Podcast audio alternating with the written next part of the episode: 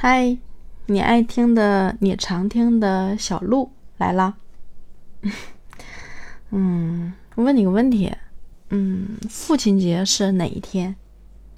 你也许会告诉我说是六月的第三个星期日，好吧？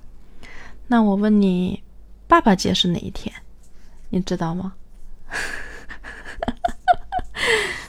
嗯，你可以想一下。我也是今天偶然间发现的，还挺有意思的。爸爸节谐音是八八，是八月八日，就是今天。今天就是爸爸节。我在日历上看到是他写的是中国男子节，我就很奇怪，我说男子节是什么？从来没有听过呀。然后呢，我就找了一下，原来叫爸爸节。这个爸爸节是怎么来的？他是在一九四五年的时候，上海的一些爱国人士为了颂扬和纪念那些在战争中为国捐躯的父亲们，然后就发起了这个八月八日为中国的父亲节。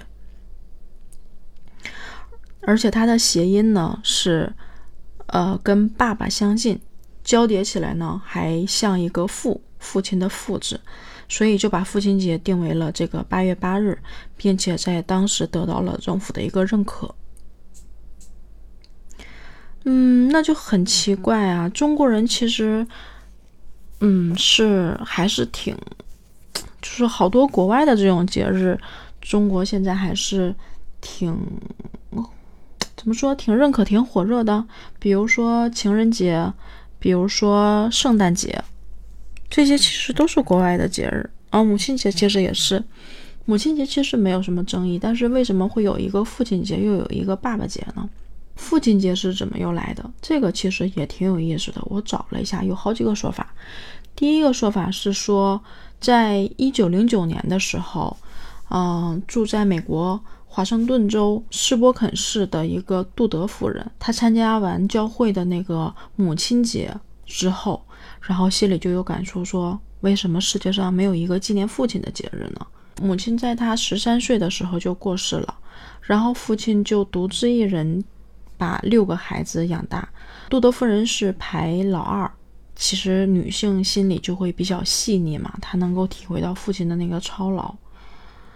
在一九零九年的时候，正好是他的父亲去世，那杜德夫人参加完这个母亲节之后，想给。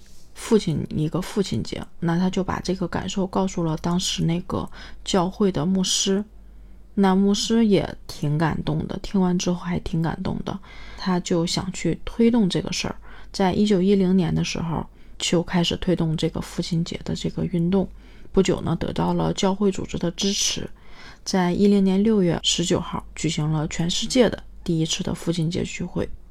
还有一个说法是说，华盛顿州的一个约翰夫人提出的，说应该有像母亲节一样的一个父亲节，然后让大家向父亲表示敬意。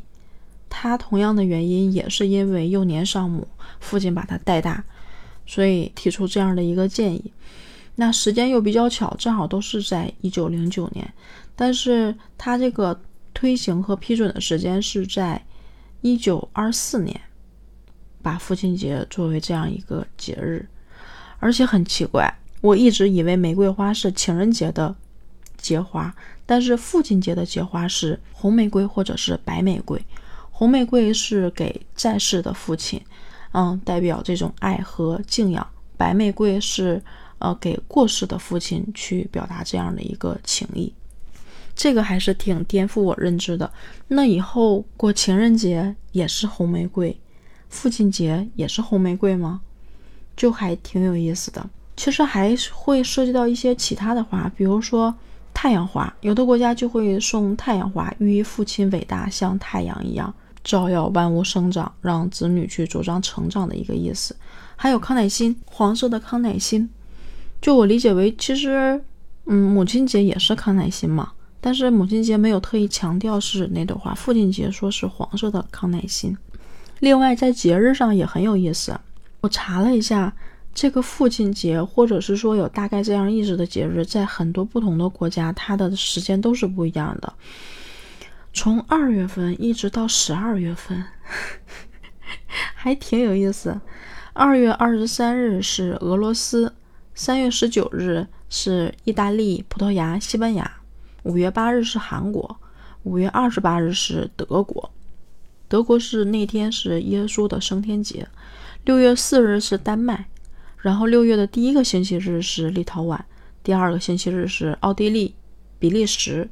六月的第三个星期日那就比较多了，好多好多的国家，就是大家还是比较认的，包括 阿根廷啊、加拿大呀、美国、英国，这就肯定不用说了，还有日本、中国的香港。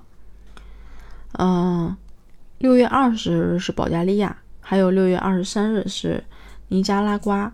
波兰，还有七月最后一个星期日是多米尼加共和国，八月八日是中国台湾。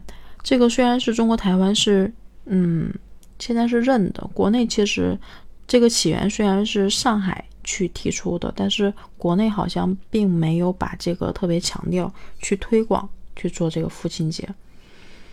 还有巴西，巴西是八月的第二个星期日，九月的第一个星期日是新西兰和澳大利亚。还有十一月的第二个星期日是爱沙尼亚、芬兰、挪威和瑞典。十二月五日是泰国，泰国是因为这个是普密蓬阿杜德国王的生日。怎么样？没有想到吧？父亲节竟然还有这么多故事。那父亲节了，我们的爸爸节了，不能叫父亲节，爸爸节了。你有没有给爸爸送祝福，或者是送一点礼物？表达心意呢？好了，今天就到这儿吧。嗯，拜拜。